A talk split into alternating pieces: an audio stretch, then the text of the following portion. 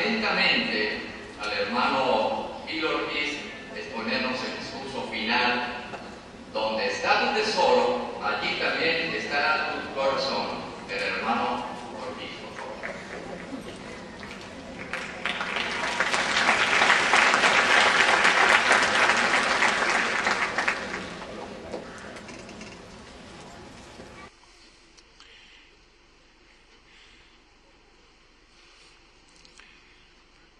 Antes de concluir nuestra asamblea, quisiera primero de anunciar en cuanto al hermano Ponce. Pues ah, yo sé que todos hemos echado de menos a los hermanos Ponce de estar aquí con nosotros. Yo solo de actualizar la información, pues el hermano Ponce, eh, su suegra o el- la madre de la hermana Ponce está muy enferma y han estado en el estado de Washington atendiendo a ella. Y es por eso que no están aquí, pero ellos eh, envían sus muchos saludos y sus mucho y su mucho cariño a cada uno de ustedes. ¿Los quisieran recibir?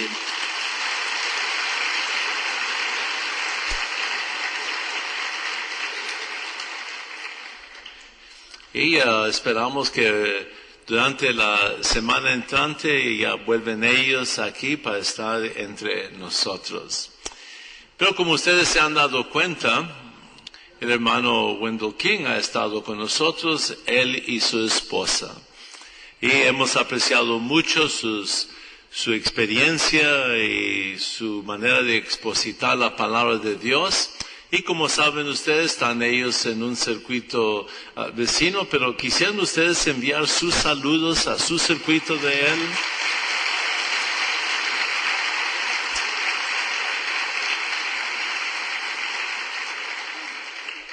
Pues hermano King ya tiene una comisión que ustedes le han dado a él y lo va a llevar a cabo. Una de las cosas muy sobresalientes de nuestras asambleas, ¿no es cierto?, es el bautismo. No importa dónde estamos nosotros, cuando el hermano pide a ellos de ponerse de pie, mira, paramos para contarlos, ¿sí? ¿Ah? Y eh, pues, y lo que hace muy significativo el bautismo de hoy o de ayer, es que pronto va a haber otra asamblea, pero la asamblea de distrito, donde más se van a bautizar. Y por eso les queremos mencionar de que, ¿verdad? y sin duda, ustedes quieren dar la bienvenida a los cinco nuevos hermanos y hermanas que tenemos entre nosotros.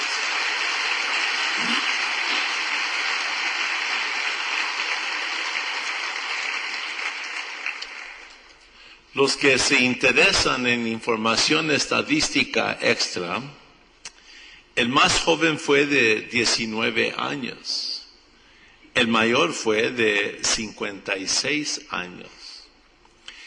Los que se interesan en información estadística extra, fue dos hermanas y tres hermanos. Los que se interesan en información estadística extra, la temperatura del agua fue 93 grados. En que ya saben todo lo que sé yo, pues, en cuanto al bautismo. ¿Sabe lo que hace el bautismo tan interesante eh, para nosotros? ¿verdad? Es que es evidencia de que Jehová está bendiciendo nuestra obra. Porque note como personas de buena voluntad, ¿ya? De toda voluntad, deciden de, des- de dedicarse y hacer la voluntad de Jehová. Y usted y yo entendemos ese vernáculo. Y por eso nos interesa mucho y todos hemos tenido algo que ver con este bautismo. Puede ser que yo no estudié con ellos, pero estando en las reuniones, saliendo al servicio con ellos, dándole las bienvenidas, entablar conversaciones ah, estimulantes con ellos, pues los ha permitido a ellos progresar hasta este punto de su vida. Es por eso que queremos aprovecharnos de este último discurso, porque ese discurso sí va a conectar todo lo que hemos escuchado y para llevar eso a la casa con nosotros. Note el tema. ¿Dónde está tu tesoro? Y después termina, ahí estará tu corazón. Mira, conecta tesoro con corazón. Y eso es lo que queremos analizar hoy. Sabemos lo mucho de que dice la Biblia en cuanto al corazón. Es el centro de toda nuestra motivación. El corazón nos obliga de hacer cosas. Mira, la mente, sabemos qué debemos de hacer. Pero el corazón nos pone el por qué y cómo hacerlo. Aún hoy, usted no tiene tiempo de estar aquí en esta asamblea, pero sin embargo aquí está. Y hasta quizás alguien lo ha invitado de ir aquí, ir allá, pero ¿qué dijo usted? No, porque tengo mi asamblea. Note la fuerza de su corazón.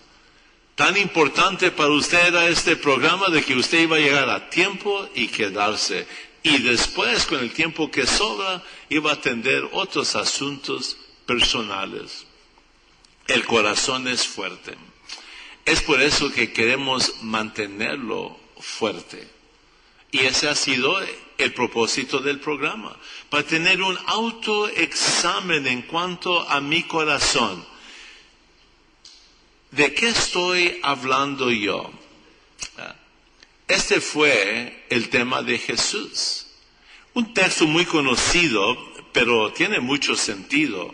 Y nos gusta este consejo de Jesús. ¿Por qué no me acompañan aquí a Lucas, capítulo 6? El Evangelio de Lucas y el capítulo 6.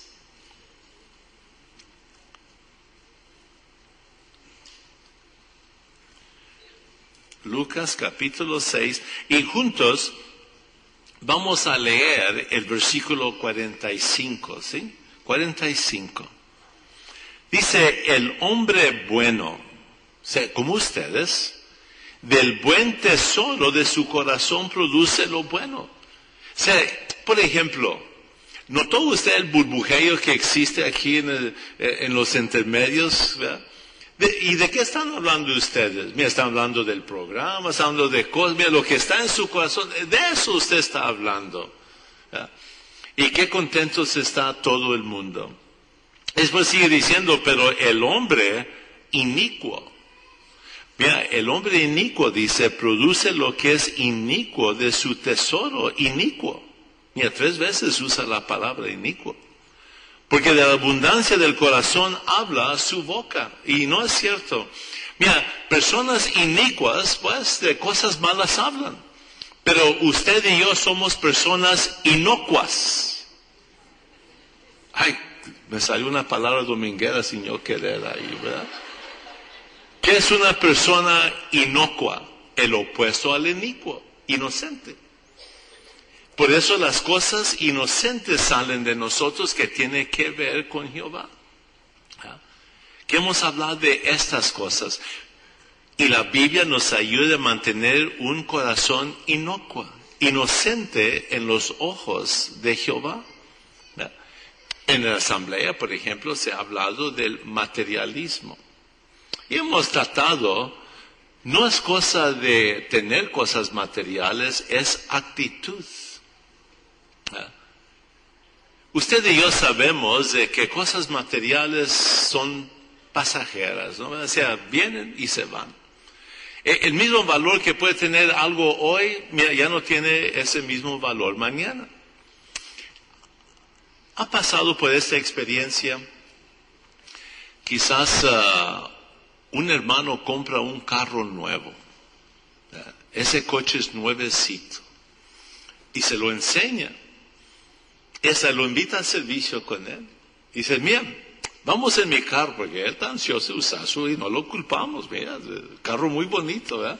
Y usted se mete, pero él dice, mira, pero cuidado con la puerta. No le tienes que dar duro, mira, muy, muy tranquilo, sas. Ah, y, casi se cierra solo esa puerta, ¿no? ¿verdad? ¿Ah? y ya se van. Pasan 10 años y él tiene el mismo carro lo invita al servicio y, usted se mete y dice, no, hermano, hay que darle duro para que cierre bien, ¿no? Mira, el mismo carro. La misma puerta, pero las cosas materiales pierden su qué? Su valor. Eso es lo que estamos aprendiendo hoy. Sea lo que nunca pierde su valor en los ojos de Jehová es su vida. Eso no pierde valor. ¿Aprecia usted su vida? Claro que sí. Por eso queremos imitar la oración del rey David. Él nos ayudó en cómo orar a Jehová para proteger lo que es más valioso, la vida de uno. A ver cómo. Pues, ¿por qué no me acompaña aquí a Salmos? Y vamos a mantenernos con unos textos en el libro de Salmos. El Salmo 51. El Salmo 51 y el versículo 10.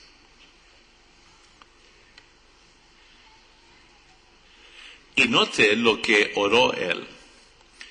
Crea, dice, el versículo 10, sí les dije el versículo 10, ¿sí? Crea en mí hasta un corazón que puro, dice. A ver, yo pensé que mi corazón era puro. Pero ¿qué nos dice Jeremías del corazón de uno? Que es traicionero. O sea, es puro. Yo estoy en el servicio todo el día, es puro. ¿Ya? Pero puede haber momentos en mi vida, en el horario mío, donde la influencia de este mundo puede infiltrarse con ideas impuras. Pues dice, mantenga mi corazón puro. Y sigue diciendo, oh Dios. Y después dice, y pon en mí un espíritu nuevo. Uno que sea constante. Espíritu nuevo. El apóstol Pablo en Corintios habla de la nueva personalidad. O hacernos nuevos. A ver, ¿cómo está eso? Un nuevo espíritu. La Biblia no me hace nuevo en sentido físico. Sea hoy, soy más viejo que ayer. Y mañana voy a estar más viejo que hoy.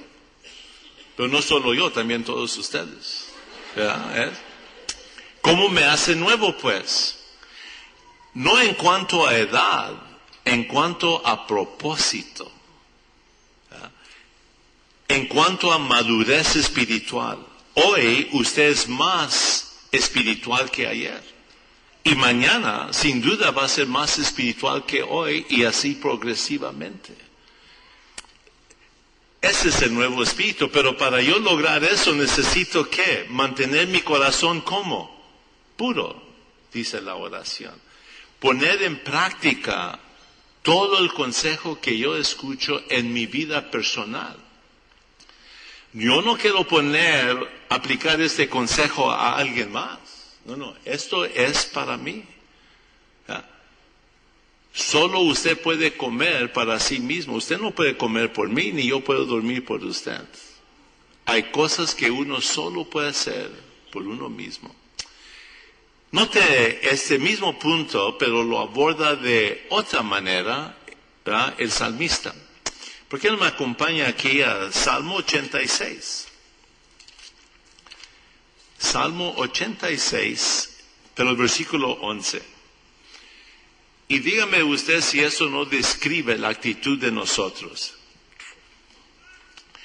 Te elogio, a ver, eso, 86, 11. Instrúyeme, oh Jehová, acerca de tu camino. ¿No es por eso que vamos a todas las reuniones?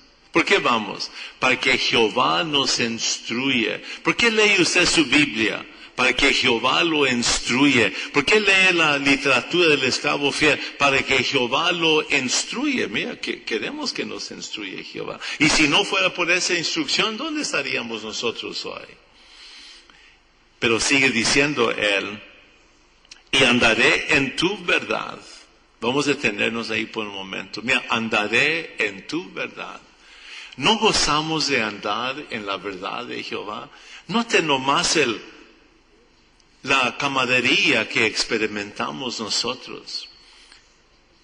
Andar en la verdad para nosotros significa conservar la pureza de la verdad.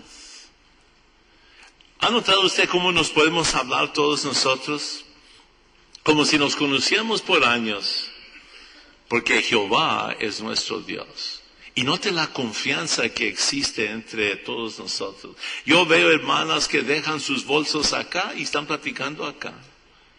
Porque tienen esa confianza. Mira, nadie les va a robar aquí. ¿Ah? ¿Cuándo vamos a hacer eso en sitios que no son sitios teocráticos? ¿Ah? Jamás lo haríamos.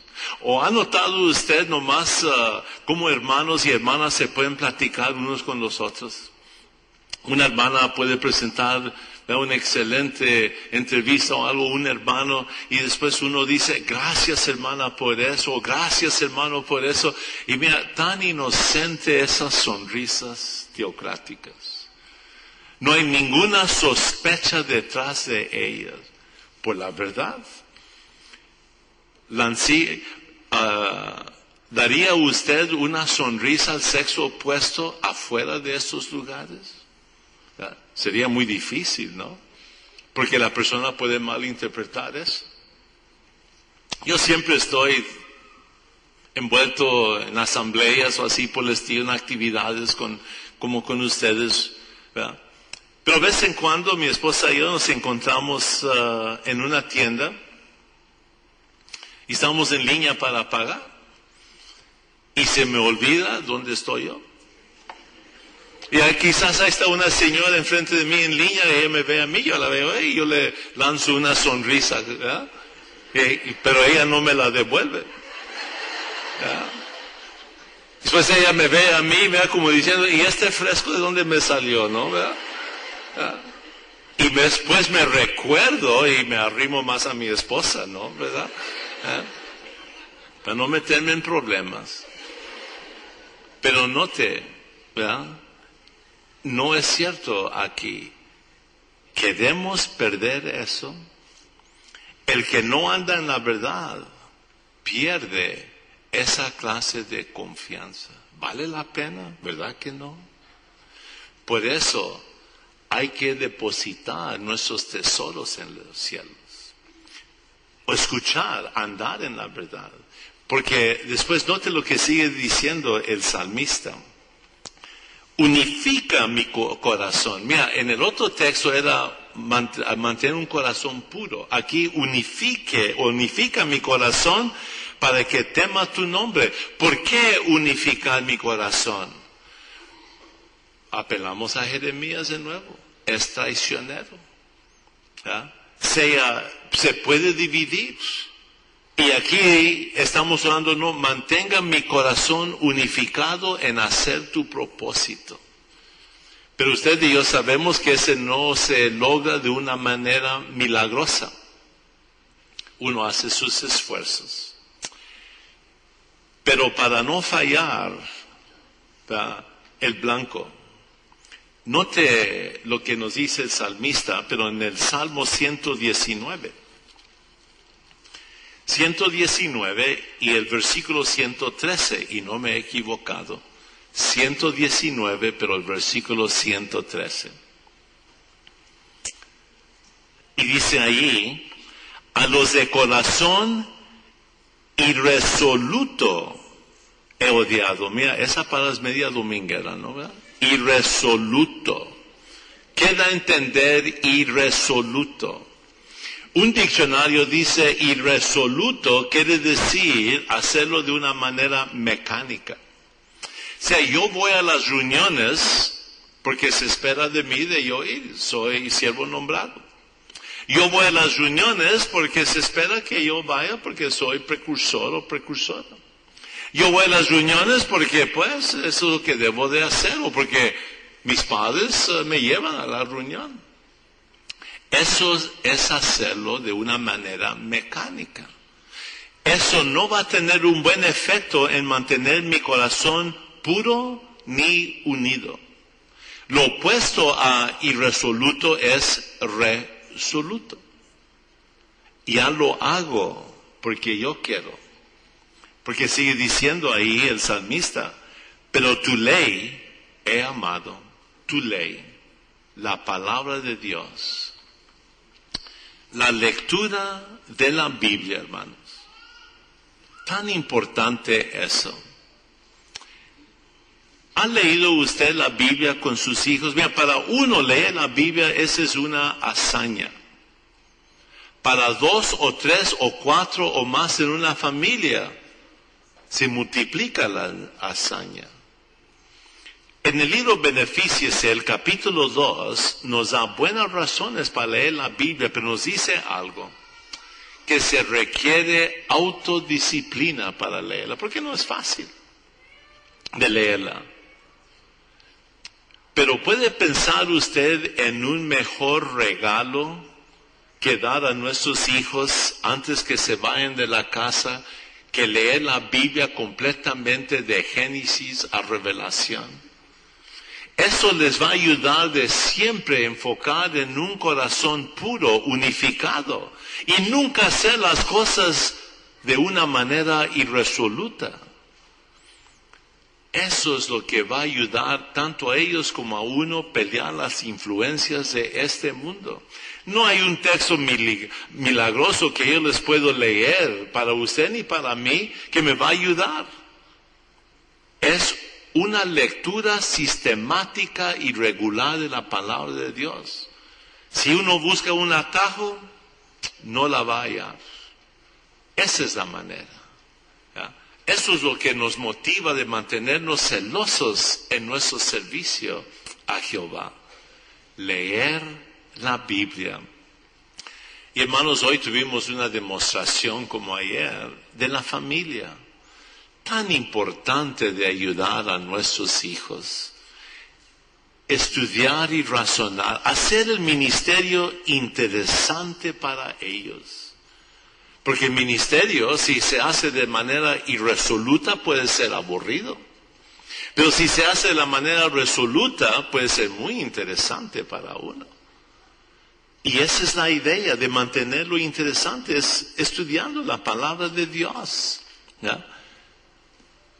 Y dándoles metas. Dando a nuestros hijos metas no es muy fácil. Pero sabe que en tiempos bíblicos los padres israelitas tenían que dar metas a sus hijos. Por ejemplo, si nuestros hijos, si nosotros éramos de la tribu de Dan y nuestros hijos querían ser sacerdotes o reyes, jamás podían hacer eso. Iban a ser soldados.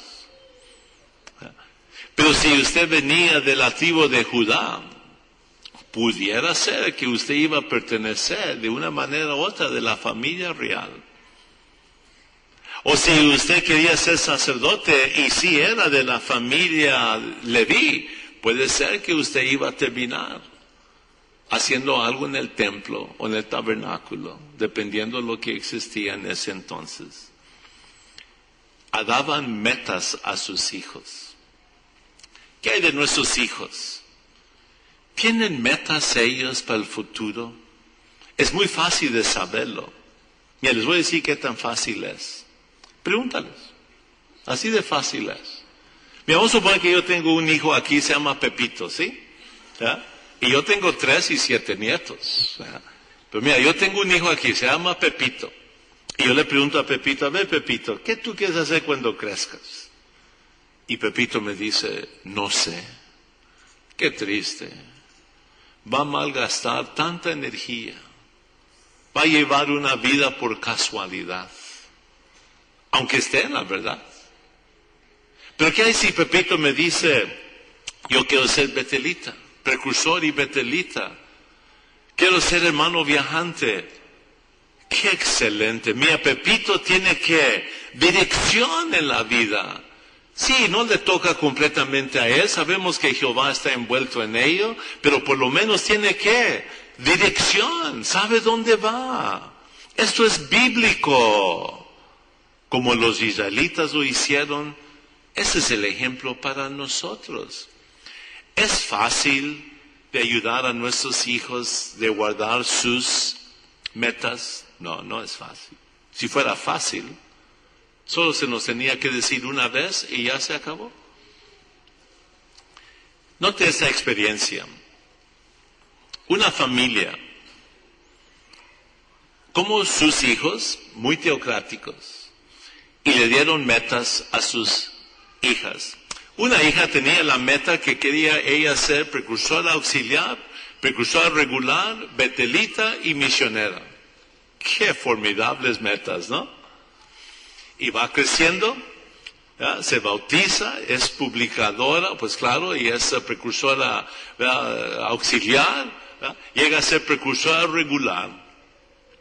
Tiene 17 años, ya precursora por un par de años, y en la congregación había un joven. Y se comenzaron de hacer ojitos. Y querían casarse. Y joven, buen joven, teocrático, pero no encajaba en las metas de la niña. Pero se querían casar. Y preguntan a papá y mamá si podían casarse. A ver, ¿qué hubiera dicho usted? ¿Hubiera dicho que sí o hubiera dicho que no? Pues yo no sé lo que hubiera dicho usted, pero yo sí sé lo que dijo él. Él dijo no porque ella tiene metas que tiene que alcanzar. ¿Qué creen ustedes? ¿Creen ustedes que la hija estaba contenta y dijo e-, ella, ah, ok, papá, yo espero como tú digas? No, ella no dijo eso. Ella estaba brava. Ella se enojó con su papá y mamá. Ni la hablaba con ellos. ¿Qué creen ustedes? ¿Cómo se sintió papá y mamá? ¿Creen que estaban contentos por la decisión que hicieron por verla a ella tan triste cuando estaban tratando de hacer lo mejor para ella? Lloraban los padres. No había manera de consolarlos en la privación de su cuarto, porque veían a su hija tan triste cuando solo querían ayudarla a alcanzar sus metas. El joven no estaba contento. Y él se mudó a otra congregación y se casó con otra hermana. La joven pues, ella comenzó de ajustarse y otra vez estaba en línea en sus metas. A 19, 20 años fue invitada a Betel. Más tarde fue invitada a la escuela de Galán y está sirviendo en su asignación misional. Y cada semana ella escribe a su padre y le dice a su padre, gracias papá, gracias porque fuiste tan firme en darme mis metas. Y le comenzaba de contar de las muchas experiencias y cada semana recibe el padre una carta. De agradecimiento por su firmeza en ayudar a su hija de ser firme. Y en una de esas cartas que recibe él, dice la hermana y papá, después de contar de todas las experiencias, dice, y papá, mía, llegó un hermano misionero a la casa aquí. Y nos comenzamos a hacer ojitos. Y nos queremos casar. Pero padre, hay un problema aquí en este país no puedo, uno no se puede casar. Hasta que, hasta la edad de 30 sin la firma de sus padres. Y solo tengo 29 años y necesito tu firma. ¿Qué creen ustedes? Papá fue y firmó. Pero le ayudó a su hija qué? Alcanzar sus propias metas.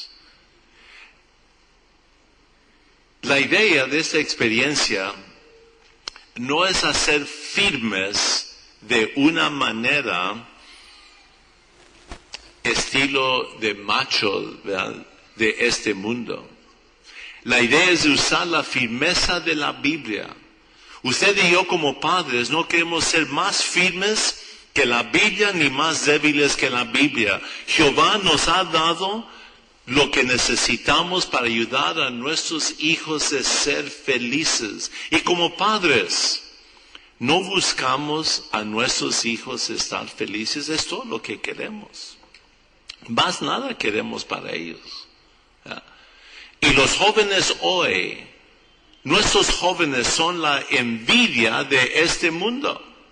Nomás ve alrededor a nuestros jóvenes y dígame usted si este mundo no quisiera detenerlos como parte de la, de la, sociedad de ellos, pero no los pueden tener porque no son de ellos, son de ustedes bajo la custodia de Jehová. Y nos ha dado la Biblia para poder ayudar a nuestros hijos. Hay que ayudar a nuestros hijos de también depositar qué? Sus tesoros en los cielos. Ese es el privilegio que tenemos nosotros. Y como padres, hermanos, ¿sabe cuál es el privilegio de tener hijos? Podemos revivir nuestra juventud en ellos. Hacer lo que nosotros no hemos podido hacer por X razón, pero con ellos sí, ayudarlos. ¿Qué es lo que queremos llevarnos a la casa, pues? Queremos llevarnos todas las bendiciones que Jehová nos quiere dar a nosotros. Quizás el texto que nos puede ayudar, porque queremos llevar con nosotros en nuestros corazones que vivimos para Jehová por una eternidad. Pero queremos asegurarnos que es Jehová que nos bendice. Malaquías capítulo 3. Malaquías capítulo 3. Y el versículo 10, note lo que Jehová pide de nosotros. Nada grande, pero es una totalidad. Malaquías capítulo 3 y el versículo 10 nos dice, note la invitación de Jehová, traigan, traigan todas las décimas partes al almacén para que llegue a haber alimento en mi casa y note esta invitación. Y pruébanme, pruébanme, pruébanme por favor en cuanto a esto ha dicho Jehová de los ejércitos, a ver si no les abro las compuertas de los cielos y realmente vacío sobre ustedes una bendición hasta que no haya más carencia. ¿Notaron la invitación de Jehová? Pruébanme, dice, pruébanme. En la Biblia nos dice en otras secciones en la Biblia que no ponemos a Jehová bajo prueba. Pero aquí Jehová nos está invitando, pruébame con cosas que encajan con su voluntad. Y después dice Él, y a ver si no abro las compuertas. Mira, lo que tenemos en ese edificio son puertas. Compuertas, ¿no es cierto? Que están en presas. Algunas compuertas detienen toneladas de agua. Y la única manera de abrirlas es a veces con motores gigantes eléctricos que pueden abrir esa compuerta y la pueden cerrar para dejar esas aguas salir detrás de ellas. Estas compuertas están en los cielos. Y detrás de ellas están toneladas de bendiciones. ¿Cuántas bendiciones queremos nosotros? ¿Queremos solo unas pocas bendiciones? Hay que abrir esa compuerta solo un poquito. Quiero yo muchas bendiciones de parte de Jehová. Hay que abrir esas compuertas mucho. Él es el poder de abrir esas compuertas. ¿Cuántas bendiciones quiero yo? ¿Voy a dejar que este mundo me diga a mí qué debo de hacer yo? Jamás que sucede eso. Sino yo le quiero decir a este mundo lo que yo voy a hacer porque mi fe es en Jehová. Porque yo quiero las bendiciones de parte de Él. Para terminar, me gustaría ilustrarlo de esta manera. Puede ser que usted ya ha oído esta ilustración. Y si lo ha oído, pues lo va a oír otra vez. Había una madre con su hija que fue a la tienda. El comportamiento de esa niña era tan sobresaliente que impresionó el dueño de esa tienda tanto, cuando llegaron a pagar, el dueño le quería regalar algo a esta niña. Y le dice a la niña, mira niña, mete tu mano aquí en este jarro de dulces y saca los dulces que tú quieres. Y la niña dice, no gracias, Señor. Y la mamá se quedó perpleja porque sabía ella que le gustaba ese dulce. Y otra vez el Señor le suplica, no, no, mete la mano, no te voy a cobrar. Y saca los dulces que tú quieres. Ella dice, no, gracias Señor. Finalmente el Señor mete su mano, saca los dulces de ahí y se lo da a ella y ella extiende sus dos manos y dice, gracias Señor. Y afuera la mamá le pregunta, a ver mija, ¿por qué no metiste esa mano y sacaste esos dulces que tú querías? Y dice, oh no mamá, es que yo sabía que la mano del Señor era mucho más grande que la mía. Hermanos, la mano de Jehová es mucho más grande que la suya. Deje que Jehová lo bendiga a usted por toda una eternidad.